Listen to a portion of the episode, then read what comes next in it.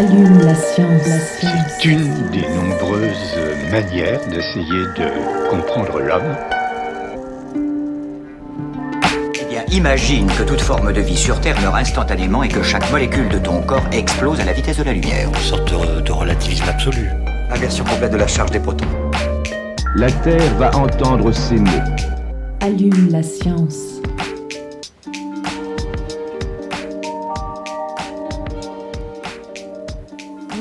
Bienvenue à tous et toutes dans Allume la science, l'émission qui vous branche chaque semaine sur l'actualité des laboratoires de l'Université de Montpellier et de ses partenaires. Et cette semaine, direction le CHU de Montpellier et plus précisément le centre de référence des narcolepsies et hypersomnies rares qui touche environ 20 000 personnes en France. Peut-être parce qu'elle ne se voit pas, peut-être parce qu'on l'imagine sans souffrance, la narcolepsie fait partie de ces maladies qui prêtent à sourire. Et si le film Narco de Tristan Oroué et Gilles Lelouch a contribué il y a 20 ans à mieux faire connaître cette pathologie auprès du grand public, il lui a également conféré cette aura de plaisanterie permanente en mettant en scène les situations cocasses que ces irrépressibles endormissements peuvent effectivement causer. Dans la vraie vie, la narcolepsie est un handicap lourd pour ceux et celles qui en souffrent. Difficultés pour travailler, bien sûr, difficultés pour conduire, prise de poids, irritabilité, perte de confiance en soi, stigmatisation, sans parler des difficultés de diagnostic. Bref, la vie des narcoleptiques est tout sauf un long fleuve tranquille. Ces 20 dernières années, les traitements ont heureusement progressé et ils viennent justement de faire un pas de géant grâce à une nouvelle molécule. On en parle tout de suite avec notre invité, Yves Devilliers. Bonjour. Bonjour. Vous êtes neurologue spécialiste du sommeil au CHU, chercheur à l'Institut des neurosciences de Montpellier et coordinateur des quatre sens de, des quatre sens de référence sur la narcolepsie. C'est bien ça? C'est ça. Merci pour l'invitation. Merci à vous. Alors avant de commencer l'interview, est-ce que vous pouvez nous dire un mot sur ces centres que vous coordonnez, ces quatre centres sur les narcolepsies? Oui, donc euh, l'organisation euh, du, système de soins pour les maladies rares est très bien organisée en France, on a cette chance, et donc euh, ils labellisent des centres de référence pour euh, avoir plus de, connaissances et mieux s'occuper des patients, mieux les comprendre les, les diagnostics, l'évolution et la prise en charge. Donc le centre de référence national, c'est à Montpellier, et il y a un autre centre à Paris, enfin deux autres centres, euh, à Paris pour enfants adultes, un à Bordeaux et un à Lyon. C'est moi qui coordonne ces centres pour le côté aussi recherche, innovation et euh, d'abord mieux diagnostiquer ces patients. Donc on a la chance d'avoir aujourd'hui en studio le monsieur narcolepsie de France. Alors, elle, est à, elle, en est, elle, en est, à son quatrième café de la journée, pardon. Elle semble bien éveillée. Avec moi pour mener cette interview, la journaliste Aline Perriot. Bonjour Aline. Bonjour tout le monde. Notre invité de dernière minute sera Patrick Lemaire. Il nous parle d'une exposition qui s'ouvrira au Jardin des Plantes ce vendredi 29 septembre. Elle s'intitule Science en images, la vie est belle. Allume la science, vous avez le programme, c'est parti. Chargement de l'engin terminé. Nous sommes à 0 moins 60 secondes. 59, 58, 57, 56, 55, 54. Alors Yves de Villiers, on associe tous la narcolepsie au fait de ne pas pouvoir résister au sommeil, mais ce n'est pas le seul euh, symptôme de cette maladie. Est-ce que vous pourriez nous décrire un petit peu euh, cette ou ces maladies, puisqu'on euh, puisqu'on utilise narcolepsie avec un S? Oui, donc la, somnolence, c'est un symptôme très fréquent en population générale. Tout le monde est somnolent à 14 heures quand on est inactif et quand il est 23 heures le soir et qu'on s'est réveillé à 7 heures le matin, on est somnolent. Donc c'est un symptôme banalisé parce que fréquent. Mais quand il est excessif, il est sévère, on dort n'importe quand, sans euh, prodrome, c'est-à-dire euh, sans euh, le ressentir avant, et on dort 5 minutes, 10 minutes, mais 5 fois, 6 fois, 8 fois par jour, en pleine activité c'est très gênant, c'est très handicapant, on ne peut pas conduire, on ne peut pas suivre un cours. Alors quand on est très actif, on ne va pas dormir, mais quand on est en inactivité, on va dormir. Et ça, il y a X maladies qui peuvent le donner, mais la maladie la plus sévère de la somnolence chez l'homme, c'est la narcolepsie. Alors il y a deux types de narcolepsie, effectivement, il y a le type 1 et le type 2, on y reviendra après parce que c'est très important pour la cause de ces maladies, et il y a un autre symptôme majeur qui sont les cataplexies. Donc c'est perdre sa force musculaire quand on rit on a une expression classique dans la langue française, euh, quand on a une joie, une surprise, on a les jambes euh, qui lâchent, d'accord hein, J'ai les jambes coupées ou les bras m'en tombent. C'est des expressions assez classiques. Mais là, c'est ça un petit peu, mais en extrême. C'est que les gens vont perdre leur force, parfois jusqu'à tomber, mais c'est quand même rare. Mais c'est au niveau de la mâchoire, au niveau des muscles de la nuque, et il y aura une perte de cette force musculaire. Et quand on a cette somnolence, donc des accès de courte durée en rêvant, j'ai oublié de le dire, et au bout de 10 minutes, on se réveille, on est en pleine forme, mais deux heures après, il y aura un, nouveau, un nouvel accès Et, de et on sommeil. ne voit pas arriver le sommeil? On ne voit pas arriver, ça arrive euh, d'un coup. Euh, mais donc, c'est des accès de sommeil brefs, rafraîchissants, donc les gens sont en forme après, et ils rêvent, et quand ils ont une émotion forte, ils ont ces cataplexies. Et les cataplexies, c'est de la narcolepsie de type 1, alors que la forme sans cataplexie, c'est de la narcolepsie de type 2. Après, il y a d'autres symptômes, mais ils sont pas forcément indispensables pour le diagnostic, mais on dort mal la nuit, on a un surpoids, on a des hallucinations, puisqu'on s'endort en rêvant, donc on a un récit de rêve euh, quand on est éveillé. Euh, on peut avoir des paralysies de sommeil aussi, c'est assez effrayant. Les gens sont éveillés, ils ne peuvent pas bouger, parce qu'ils sont en sommeil paradoxal, le sommeil du rêve. Et euh, pourtant, ils sont éveillés et donc ils, ils ont une impression de, de mort imminente parce qu'ils disent Mais comment je vais faire si je ne peux plus bouger, si je suis paralysé toute ma vie? Donc il y a plein d'autres symptômes, mais il faut d'abord se concentrer sur la somnolence. Et les causes, justement, vous l'avez évoqué, mais est-ce que vous pouvez nous en dire un peu plus sur ce qui provoque là ou les narcolepsies chez les patients? Donc on a fait des, des avancées majeures dans ces maladies. hein. C'est pour ça qu'il y a des centres de référence pour mieux diagnostiquer, mieux suivre, mieux traiter. Et la narcolepsie de type 1, on sait maintenant depuis une vingtaine d'années que c'est lié à une carence de 80 000 neurones dans le cerveau. Je vous rappelle qu'on a 100 milliards de neurones dans le cerveau et 80 000 dans la partie euh, latéro-dorsale de l'hypothalamus, donc une toute petite région très profonde dans le cerveau. Il y a 80 000 neurones qui ne fonctionnent plus. quand, vous parlez d'une carence, c'est-à-dire qu'ils ils se détruisent au fur et à mesure, ils ne fonctionnent plus au fur et à mesure, ou dès le départ, ils ne fonctionnent pas? Très bonne question. Donc, euh, on ne naît pas narcoleptique. Donc, c'est au fur et à mesure, comme vous dites, après un facteur déclenchant. Donc, c'est une maladie auto-immune. On va détruire ses propres neurones, euh, comme les maladies auto-immunes classiques, euh, connues comme le lupus, par exemple. Et donc, on va auto-réagir, reconnaître ces neurones hypocrétines comme du non-soi, d'accord? Et si c'est du non-soi, comme un agent bactérien, viral, on va vouloir le détruire. Et malheureusement, c'est ce qui se passe, hein, c'est un mimétisme euh, qui, qui se fait où les gens, euh, enfin, nos- notre système immunitaire reconnaît une bactérie, un virus, comme du non-soi, le détruit, et en même temps, il y a ce mimétisme où il y a la même chose qui est sur la membrane des neurones à hypocrétine et qui va les détruire.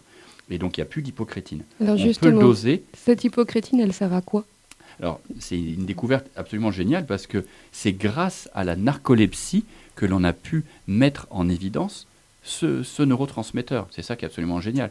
En connaissant mieux les maladies, on peut comprendre comment la physiologie se passe et, et pas que la pathologie.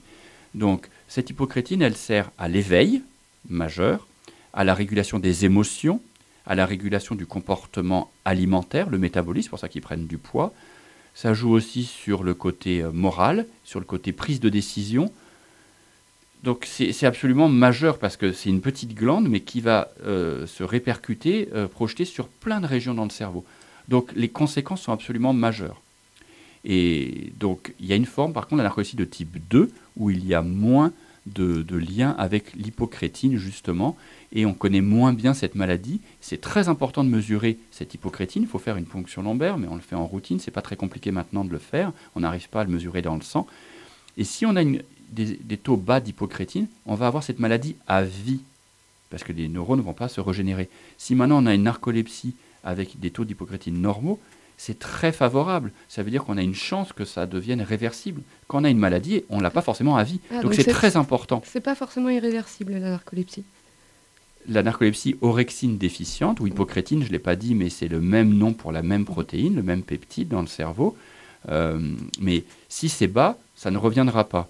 Si c'est normal, on a une chance d'évoluer favorablement. Oui. Alors justement, on va rentrer un peu plus dans la nouvelle étude que vous avez publiée, celle dont on va parler maintenant. C'est un nouveau traitement que vous avez développé qui est un agoniste des récepteurs 2 de l'orexine ou de l'hypocrétine. Est-ce que vous pouvez nous expliquer ce que c'est qu'un agoniste? Quel est le principe de cette molécule? Oui, donc c'est une découverte majeure. Euh, J'ai parlé de l'hypocrétine et de l'orexine, mais il y a deux types de récepteurs qui sont diffusés un petit peu dans des endroits stratégiques dans le cerveau. On ne peut pas donner de l'hypocrétine aux gens, ou de l'orexine encore une fois, parce que ça passe pas la barrière entre le sang et le cerveau, c'est trop gros, et donc ça, ça ne passe pas. Ça C'est dégradé au niveau de l'estomac, et ça, on ne le mesure pas dans le sang, ça ne marche pas. Donc qu'est-ce qu'on fait? On a dérivé le système, et on stimule les récepteurs 1 et 2, exactement comme une clé dans une serrure on, on met une clé et elle ouvre la serrure. C'est pas la bonne clé, ok, mais c'est pareil, ça fait le même rôle. Et donc, on stimule que le récepteur 2 à des endroits différents le cerveau, pas le récepteur 1 parce que ça serait trop toxique, il y aurait trop d'effets secondaires au niveau de, l'addiction, euh, au niveau de la tension artérielle, au niveau de la locomotion. Donc on est très ciblé, donc c'est vraiment une médecine de précision, une médecine ciblée, et on arrive à stimuler le récepteur avec une durée donnée, une fréquence donnée, une intensité donnée. D'accord. Alors le premier test que vous avez fait, vous l'avez fait en injectant donc cette molécule par intraveineuse. Là maintenant, donc le, test suivant était par voie orale. Donc pourquoi est-ce que vous avez commencé donc euh, par voie intraveineuse et, pour passer après un- Alors, très bonne question. Au début, on voulait voir si ça marchait. C'est ce qu'on appelle des études preuves de concept. C'est tout très préliminaire parce que si je fais l'analogie avec l'insuline, d'accord, les diabétiques, ils manquent d'insuline. Les diabétiques de type 1, on adore leur en donner. Ben, Et nous, c'est- pareil. et c'est par voie Et intraveineuse. c'est par voie sous-cutanée, parce qu'on n'a jamais réussi à en donner par voie orale. Donc avant de, de- de se dire on va le donner par voie orale, déjà c'est beaucoup plus compliqué. Donc déjà, est-ce que ça marche si on le donne par voie sanguine? Ça marchait super bien. On a mis les gens pendant 15 jours avec une, un- une voie intraveineuse, donc euh, ils restent à l'hôpital, enfin c'est compliqué. Faire des cataplexies, rigoler à l'hôpital, c'est pas C'est pas juste une piqûre qu'on fait. Ah non, c'était une injection pendant ouais. 9 heures pendant Mhm. 9 heures. C'est une perfusion. Donc évidemment, les gens, ils ont une qualité de vie, enfin, ils sont à l'hôpital. Donc, euh, c'est pas. Mais au moins, ça marchait. On a pu prouver que ça marchait. Donc, c'était le premier pas. On passe à la deuxième étape de dire maintenant, on développe une voie orale. Et la voie orale marche super, super bien, mais on va en parler, je pense. Oui, et avant, on va peut-être parler un petit peu du protocole de l'étude. Est-ce que vous pouvez nous expliquer Donc, il y a 73 patients euh, qui ont été testés. Euh, co- comment euh, vous les avez répartis en différents groupes pour tester l'efficacité de la molécule, c'est ça? Donc, c'est des études préliminaires. Donc, le but est de tester l'effet dose et aussi la durée d'action de la molécule. Parce qu'il y a des, des traitements qui durent 4 heures, qui durent 6 heures. Je vous ai parlé tout à l'heure de la voie injectable où il fallait faire une perfusion de 9 heures. Donc, on est en train de, de voir quelle est la, la- la molécule magique. On sait bien que ça va marcher. On compense ce qui manque. Mais après, voilà, l'effet dose, l'effet durée d'action et autres. Donc, on a mis les gens dans quatre groupes, soit un placebo, soit trois doses différentes, et on voulait voir l'effet dose, notamment. Et donc, on a pu voir qu'il y avait un effet dose majeur, mais ce qui était absolument génial, c'est que même à la petite dose, les gens étaient ravis. Et euh, à la dose moyenne et forte, les gens étaient plus que ravis. Ça fait 25 ans que je dirige le labo de sommeil, ça fait 15 ans que je dirige tous les centres de référence nationaux. J'ai vu peut-être plus de 600 patients narcoleptiques. C'est la première fois de ma vie que je vois des patients guéris. Je ne le dis pas souvent. Avant, je, dis les gens, ils sont améliorés, ils sont moins de cataplexie, ils sont moins somnolents. Mais là, on peut parler de guérison, sous réserve qu'ils prennent le traitement, bien sûr, mais ils n'ont plus de symptômes. Ils n'étaient plus narcoleptiques. Donc les gens disent, mais c'est génial, j'ai l'impression d'être comme il y a 20 ans. Bah oui, c'est génial. Comment on l'évalue justement cette, euh, cette narcolepsie? Comment vous pouvez dire qu'un patient est guéri? Et j'imagine que c'est les mêmes outils que vous, vous utilisez pour les diagnostics? Alors, pas exactement, mais il y a deux façons. euh, Il y, a- la science et la médecine. Alors, si on commence par la médecine, euh, le patient qui dit comment on évalue qu'il est guéri, bah, c'est lui qui le dit. Donc déjà, quelqu'un qui dit qu'il est guéri, c'est quand même intéressant comme, comme commentaire et on, peut, on ne peut que l'écouter. Mais après, il faut le prouver, parce que là, on parle de la science. Et donc, on a des outils, soit des questionnaires centrés sur des symptômes, par exemple la somnolence, la fréquence des cataplexies, le retentissement sur le risque de la conduite, sur la qualité de vie, sur... euh, euh, et euh, après, on a des tests objectifs de somnolence. On demande à la personne de rester éveillée pendant 40 minutes, quatre fois dans la journée. Le test diagnostique, c'est un peu l'opposé. La consigne, c'est 5 fois pendant 20 minutes, vous voulez dormir, prouvez-le nous, dormez. Euh, et on voit qu'ils dorment en sommeil paradoxal très rapidement, en quelques minutes. Et là, c'est la consigne opposée, c'est on veut voir si le traitement marche, est-ce que vous êtes capable de conduire? C'est un test médico-légal en France. Euh, il faut euh, réussir ce test pour pouvoir conduire quand on, a une maladie de la somnolence. Et donc, 4 fois 40 minutes, il devait lutter. Et normalement, les patients narcoleptiques, ils dorment en 10 minutes, 12 minutes, en leur demandant de lutter. On dit, ne dormez pas, et en 10 minutes, ils dorment. Et ça à n'importe quel moment de la journée. On le fait quatre fois, c'est une moyenne sur les quatre tests. Et avec les molécules actuelles que l'on a, on améliore de 2, 5, 10 minutes les patients. Bah, c'est pas mal quand même, on double. Si c'est 10 minutes, ils étaient à 10 minutes, ils passent à 20 minutes, 25 minutes, ça dépend des gens. Là, ils étaient normaux. Ils ne dormaient pas du tout les quatre tests de 40 minutes. Donc vraiment, on a des tests, oui, objectifs euh, pour la somnolence, des tests sur la fréquence des cataplexies et leur retentissement. Et, euh, et puis on écoute les patients, et s'ils nous disent qu'ils sont guéris, on a aussi envie de le croire. Et malgré ces résultats euh, qui ont l'air extraordinaires, vous avez dû arrêter l'étude avant la fin, justement. Est-ce que vous pouvez nous expliquer pourquoi? Oui, donc c'était une, une découverte euh, fâcheuse. Euh, on devait prendre à peu près 24 patients par groupe au début, donc euh, 100, 120 patients. Et puis on s'est rendu compte, parce que quand les gens participent à des études, ils sont très bien contrôlés, très bien suivis. Les gens ont peur, ils disent, oh c'est une nouvelle molécule, s'il y a des effets secondaires. Mais justement, ils sont mieux suivis que dans, la, dans leur vraie vie. Et ils ont des prises de sang, des échocardiogrammes, des mesures de la tension artérielle. On les voit régulièrement. Et on a eu 8 patients sur les 73 qui ont eu des effets secondaires hépatiques, c'est-à-dire qu'il y avait des transaminases élevées. C'est un, un- un diagnostic purement biologique. Ils se plaignaient de rien. C'est au niveau du foie. Au niveau du foie. Mais trois patients, dont deux surtout, parmi les huit, ont en plus eu des douleurs hépatiques. Et un, euh, ça a été un peu plus loin, mais on a arrêté la molécule, pour lui bien sûr, et puis après on a regardé les autres, et le laboratoire, avec euh, nous en interaction, on a dit le développement est trop tôt pour prendre trop de risques pour ces patients, donc on arrête le, le développement. Moi, mes patients étaient. J'en ai eu aucun, moi, euh, qui a eu des effets secondaires hépatiques, mais euh, c'était trop important. On parle de 8 patients pour 73 sujets, donc on devait arriver à 120 patients, je vous l'ai dit, mais on a arrêté avant. Et on s'est dit, c'est prendre trop de risques, on arrête.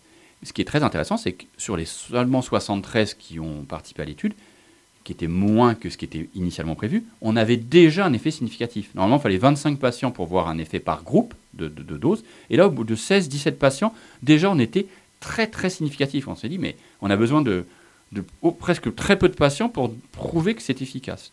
Donc là, on part sur une nouvelle molécule qui n'a pas d'effet secondaire hépatique et qui a l'air de marcher aussi bien. On ne peut pas marcher euh, mieux que la précédente molécule. La précédente molécule était géniale, mais là on a actuellement une autre molécule en cours de développement, le, le petit frère de la précédente, qui n'a pas l'effet secondaire hépatique. Et cette nouvelle molécule, justement, que vous êtes en train de tester, est-ce qu'on a une idée du délai sur, euh, qui sera nécessaire pour que tous les patients puissent en bénéficier et qu'elle arrive, par exemple, sur le marché? Alors je suis pas devin, euh, c'est pas ma formation, j'ai pas envie de, faire trop de promesses parce que la précédente étude qu'on a fait il y a deux ans, qui vient donc d'être publiée dans le New England Journal of Medicine il y a un mois, hein, l'étude dont on parle là, euh, j'espérais qu'elle allait être sur le marché dans 4-5 ans. Et puis vu qu'il y a des effets secondaires, on est reparti à zéro, donc on a perdu deux ans. Là, ça a l'air de bien se passer, il n'y a pas d'effet secondaire, ça a l'air de marcher aussi bien. Donc on peut imaginer que si c'est la molécule qui va être sur le marché, je dis bien si, mais ça a l'air d'être bien parti, 4-5 ans. Par contre, on fait beaucoup d'études avant, des études en ouvert, ce qui est très euh, important pour que les patients puissent euh, l'entendre et vouloir y participer, c'est que les gens, c'est compliqué, il faut arrêter les traitements euh, pour tester ce médicament contre placebo, c'est difficile pendant deux mois. C'est difficile deux mois. Mais après, ils ont la molécule pendant des années jusqu'à la commercialisation. On s'est presque entendu pour qu'ils puissent l'avoir jusqu'à la commercialisation. Donc c'est un effort pour être très récompensé.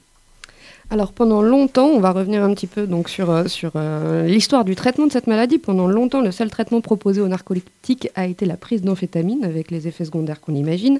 On est ensuite passé à d'autres molécules. Une, des, une, très connue, c'est la ritaline. Euh, mais dans, toutes ces molécules, l'idée était d'activer ou de simuler l'action des neurotransmetteurs. Et à chaque fois, par contre, on avait un phénomène d'échappement, donc une accoutumance, une habitude. On peut peut-être pas parler d'accoutumance, mais euh, une perte d'efficacité, c'est ça? Là, est-ce qu'on peut imaginer qu'il y aura la même chose ou le fait que ce traitement soit vraiment différent, on part sur autre chose? Donc revenons sur les traitements qui existent, parce qu'effectivement, avant 4-5 ans qu'ils soient commercialisés, euh, c'est très important de voir qu'on a des très bons médicaments, la ritaline, vous l'avez dit, le modioda, le pitolisant, le Wakix ou le Sunosi, peu importe les noms, ça stimule la veille. Et c'est aussi des anticataplectiques, d'accord? Donc ça traite les symptômes, ça les traite bien. Moi je dis qu'on améliore 80% des patients à 80%. Je ne parle pas de guérison là, je parle d'amélioration. Et ça marche bien, les gens puissent euh, revivre, conduire, travailler, euh, vivre correctement. Mais il est vrai qu'avec le temps, ça marche moins bien. Il faut augmenter les doses, puis après il y a des effets secondaires, il faut changer. Donc c'est la base de la médecine, s'adapter. Euh, mais les gens restent améliorés. Là, on parle d'un mécanisme d'action qui compense le manque. Donc c'est vraiment une autre histoire. Quoi. Euh, après, est-ce que les gens vont s'habituer, il faudra augmenter les doses? J'en sais strictement rien. On est au début du développement de ce genre de molécules. Euh, peut-être. Chez le diabétique, on ne voit pas ça. Euh, mais on adapte les doses en permanence, le diabétique, de, de, ces taux d'insuline qu'il doit le faire au quotidien. Ben nous, peut-être qu'il faudra adapter les doses aussi en fonction des besoins. Alors au-delà de ces questions du traitement, vous insistez aussi beaucoup sur l'importance du diagnostic de la narcolepsie. Actuellement, il y a un tiers des patients qui seraient diagnostiqués et vous dites qu'en moyenne, il faut 8 ans pour euh, pouvoir poser ce diagnostic. Pourquoi est-ce que euh, ça prend autant de temps? Donc c'est la plus importante question. Hein. Il faut en parler dans les médias de cette maladie. Je l'ai commencé par le dire tout à l'heure. La somnolence, c'est un symptôme fréquent et la narcolepsie, c'est une maladie rare. Donc vous voyez le, le gap énorme qu'il y a entre les deux. Être somnolent, donc c'est une maladie qui commence à 15 ans. Euh, le premier pic d'âge de la narcolepsie, c'est 15 ans. Alors quand je dis 15 ans, c'est le pic, parce qu'on peut avoir des... Mon, enfant le plus jeune que j'ai diagnostiqué, il a 3 ans, mais c'est rare. Avant 12 ans, c'est rare. Mais bien sûr qu'on en voit. J'ai vu une patiente hier qui avait 9 ans, mais c'est quand même pas très fréquent. Puis j'ai des gens qui ont 60 ans. Mais bien sûr qu'ils ont 60 ans quand on est diagnostique à vie. Mais je parle de début de la maladie. On sait pourquoi ça se déclenche justement à cet âge-là? J'aimerais vous dire oui, mais non. Je ne le sais pas. On ne le sait pas un peu de développement, un peu de puberté, je ne peux pas vous le dire. Et probablement un, côté, euh, j'aurais plus tendance à dire de plus en plus, c'est pas prouvé, mais c'est une conviction. La science n'est pas des convictions, c'est l'environnement et peut-être euh, les infections virales. Euh, par exemple, la grippe. On a beaucoup travaillé sur le vaccin Pandemrix à l'époque, qui a augmenté la narcolepsie fois 5 à 10 il y a 10 ans, le fameux vaccin de Rosine Bachelot, le vaccin H1N1 et qui a augmenté nettement les taux. Et donc probablement c'est un lien, je vous ai dit, avec l'environnement, ce mimétisme moléculaire, et on peut le voir avec des virus aussi, certains virus de la grippe. Et donc probablement à 15 ans, on se rend compte des virus de la grippe, le système immunitaire n'était pas complètement euh, euh, mature, et c'est là que le bug se fait plutôt... Euh, il y avait une infection qui, était, qui passait plus inaperçue, et les neurones n'étaient pas tous bien développés, mais c'est un peu spéculatif. Donc en tout cas, il y a un symptôme fréquent, et une maladie rare. Et euh, les parents, la famille, l'entourage, les médecins euh, banalisent le symptôme somnolence. C'est parce qu'il grandit, c'est parce qu'il est fatigué, il manque de vitamines, de magnésium. Parfois, ils vont dans un centre du sommeil, ils font un enregistrement de sommeil la nuit, on leur répond il n'y a pas d'apnée, mais ce n'est pas la question posée. Donc il y a des centres de référence qui sont euh, labellisés pour ça, qui connaissent mieux ça et qui permettent de faire un diagnostic précis. On parlait de l'hypocrétine, justement, le doser pour donner un pronostic, une sévérité, une stabilité, demain une médecine de précision en fonction des taux. Donc euh, ce qui est dommage, c'est que la recherche avance, la médecine avance, et puis parfois bah, les patients, ils n'ont pas cette chance de savoir qu'il y a des centres qui bah, ont plus d'expertise que d'autres. Tout le monde n'est pas forcément obligé d'y aller, mais tout le monde doit savoir que ça existe. Et après, ils ont envie d'y aller ou pas, c'est une autre question. Alors, il nous reste que deux ou trois minutes pour euh, aborder euh, donc une autre, euh, un, autre élément de votre, votre travail. Donc, vos travaux ont aussi permis de développer un traitement contre l'insomnie qui doit arriver sur le marché très prochainement. Est-ce que vous pouvez nous expliquer le, principe et en quoi il est innovant ce traitement? Oui, donc c'est une excellente question. J'adore parler de ça aussi, parce que c'est vraiment une jolie histoire. Ça fait 25 ans que je travaille sur l'orexine ou l'hypocrétine, vous l'avez compris. Donc c'est une cible dans le cerveau. Donc là, on a trouvé que cette cible était, euh, comment dire, effondrée, euh, diminuée chez les patients narcoleptiques. Et donc, on stimule pour la rendre euh, à des taux normaux. Mais il y a une autre maladie opposée où on ne dort pas assez, on dort mal la nuit. Et donc, on a des taux qui sont hauts d'orexine. Donc, est-ce que c'est parce qu'on a des taux hauts qu'on dort mal ou est-ce que c'est parce qu'on dort mal qu'on a des taux Ça, on ne le sait pas très bien. Mais on arrive à inhiber cette cible. Donc, au lieu de donner des agonistes, on donne des antagonistes. Et c'est une révolution aussi de la prise en charge de l'insomnie. Normalement, quand on est insomniaque, on stimule le sommeil. On donne des hypnotiques, des somnifères, quel que soit le mécanisme d'action. Là, on va inhiber la veille. On ne va pas jouer sur le sommeil, on va inhiber la veille. Donc imaginez toutes les conséquences que ça peut avoir, euh, l'effet résiduel, on est groggy, on n'est pas bien parce qu'on a pris un somnifère. Là, on ne joue pas sur le sommeil, on joue sur la veille.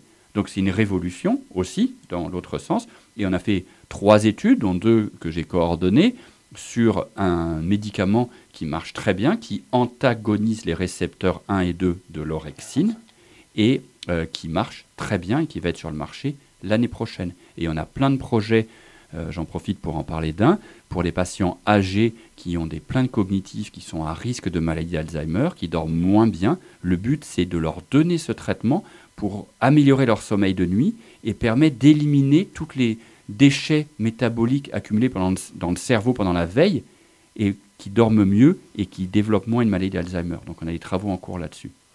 Un grand merci Yves de Villiers, c'était passionnant. Euh, et bah, revenez pour nous parler très prochainement donc, de, de vos prochains travaux. Merci. Merci, avec plaisir. Et j'accueille maintenant notre invité de dernière minute, Patrick Lemaire, bonjour. Bonjour. Bienvenue dans Allume la science. Donc, vous êtes le responsable scientifique de la plateforme MRI pour Montpellier Ressources Imagerie. Vous êtes également chercheur au CRBM, donc le Centre de recherche en biologie cellulaire. Et vous nous parlez aujourd'hui d'une exposition donc, qui sera visible au Jardin des Plantes à partir de ce vendredi 29 septembre et jusqu'au 31 octobre. Elle s'intitule Science en images, la vie est belle et elle est proposée par votre plateforme d'imagerie et de cytométrie à l'occasion de ses 20 ans. Alors donc pour commencer, est-ce que vous pouvez donc euh, cette exposition elle propose 40 photos, est-ce que vous pouvez nous dire un petit peu ce qu'on va voir sur ces 40 photos? Alors oui, donc on verra deux types de photos. Euh, on verra un peu plus de 30 photos scientifiques, c'est-à-dire des, photos d'objets de toute taille. Ça va de quelques micromètres, un millionième de mètre, jusqu'à euh, quelques dizaines de centimètres. Et, c'est des photos très variées qui ont été sélectionnées pour leur qualité esthétique. Toutes ces photos ont été faites sur la plateforme euh, et, elles sont très belles. Donc, euh, donc venez les voir. Et puis il y aura 12 photos également pour incarner hein, ces photos. C'est des portraits de gens qui utilisent la plateforme. Alors certains euh, utilisent, sont en train de faire les photos qui sont montrées et puis d'autres sont en train de simplement de faire le, leur projet scientifique. Donc deux types de photos, des photos de microscopie, des portraits d'utilisateurs de la plateforme. Alors justement, donc sur cette plateforme, vous parlez de plus de 800 chercheurs et chercheuses qui sont, qui sont venus utiliser cette plateforme. Pourquoi on vient sur la plateforme MRI Alors, il faut voir que maintenant, la microscopie, c'est une science qui coûte très cher. Les instruments valent souvent plusieurs centaines de milliers d'euros. Et donc l'idée de la plateforme, euh, c'est de mutualiser euh, ces instruments et de les proposer finalement en location à l'heure aux utilisateurs, des utilisateurs qu'on a formés bien sûr à l'utilisation de ces, instruments un petit peu, un petit peu complexes. Euh, donc pourquoi est-ce qu'on vient sur la plateforme de Montpellier? Eh bien parce que c'est là que sont les meilleurs microscopes que l'on peut avoir sur Montpellier. Et dans un certain nombre de cas, c'est même des microscopes où il y a très très peu d'exemplaires en France. Donc elle, elle, est ouverte pas uniquement, euh, pas uniquement aux chercheurs de l'université, elle est ouverte à d'autres euh, chercheurs et chercheuses? Bien sûr, bien sûr, elle est, elle est ouverte à la fois aux chercheurs donc du public, alors qu'ils soient de l'université, mais qu'ils soient même d'Europe ou du monde. On a des visiteurs qui viennent de partout. Et puis, elle est ouverte, et là encore, c'est pas uniquement sur Montpellier, euh, au, à la recherche et développement euh, privé. Et donc, on a euh, des clients qui sont, qui, qui, sont des entreprises montpelliéraines, parisiennes, internationales. Vous avez dit tout à l'heure que, enfin tout de suite, que les photos présentaient des objets de toute taille. Est-ce que c'est aussi de toute nature? Est-ce qu'on a autant de l'animal que du végétal ou, ou même Exactement. Du... Alors, on a de l'animal, on a du végétal, on a des, anim... des, des unicellulaires, euh, on a même des bactéries. Alors, on l'a dit, cette exposition, vous avez souhaité la monter à l'occasion des 20 ans de la plateforme. Pourquoi est-ce que vous avez choisi comme ça cette association entre la science et l'art? C'est essentiellement déjà ce qu'on voulait, c'était pas uniquement fêter ces 20 ans entre scientifiques, mais on voulait également donc proposer aux Montpelliérains et aux Montpelliéraines de, s'associer à ces, festivités. Euh, et après, pourquoi, l'art? Peut-être pour casser l'image de science comme étant uniquement rigueur, euh, absence d'émotion. Euh, en fait, c'est pour montrer que ce qui sort de nos microscopes, c'est des images très très belles, donc qui justement appellent les émotions. Euh, alors ces, images, ben, elles sont de toute, nature. elles ont une légende, donc les gens peuvent savoir ce qui est montré. Euh, certaines viennent de projets de recherche, certaines ont été faites spécifiquement euh, pour l'exposition, mais on peut, lire l'image simplement en la regardant, en s'imaginant ce que ça pourrait être. Il y en a une, alors je, dévoile, hein, euh, il y en a une qui va s'appeler Pac-Man. Euh, L'autre, un rhinocéros dans mon jardin. Euh, une autre, c'est dans l'œil du cyclone. Mais en vous disant ça, finalement, je je révèle pas tellement ce que les gens vont voir. Euh, donc plusieurs niveaux de lecture. Laissez-vous séduire par l'esthétique, ou si vous êtes plus intéressé, bah, lisez la légende qui vous expliquera en termes simples pourquoi cette photo a été prise et ce qu'elle montre. Un grand merci Patrick Lemaire et donc on le répète et on vous invite à aller voir donc cette exposition au Jardin des Plantes à partir de ce vendredi et jusqu'au 31 octobre. C'est bien ça? C'est tout à fait ça. Merci beaucoup. Merci à vous et bonne journée. Au revoir. Au revoir. Allume la science, c'est fini pour aujourd'hui. Un grand merci à Tom Chevalier pour la réalisation de cette émission. On se retrouve la semaine prochaine. D'ici là, restez branchés.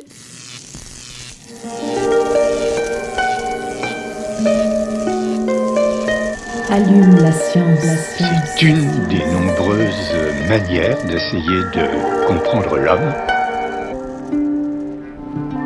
Eh bien, imagine que toute forme de vie sur Terre meurt instantanément et que chaque molécule de ton corps explose à la vitesse de la lumière. Une sorte de, de relativisme absolu. Inversion complète de la charge des protons. La Terre va entendre ces mots. Allume la science.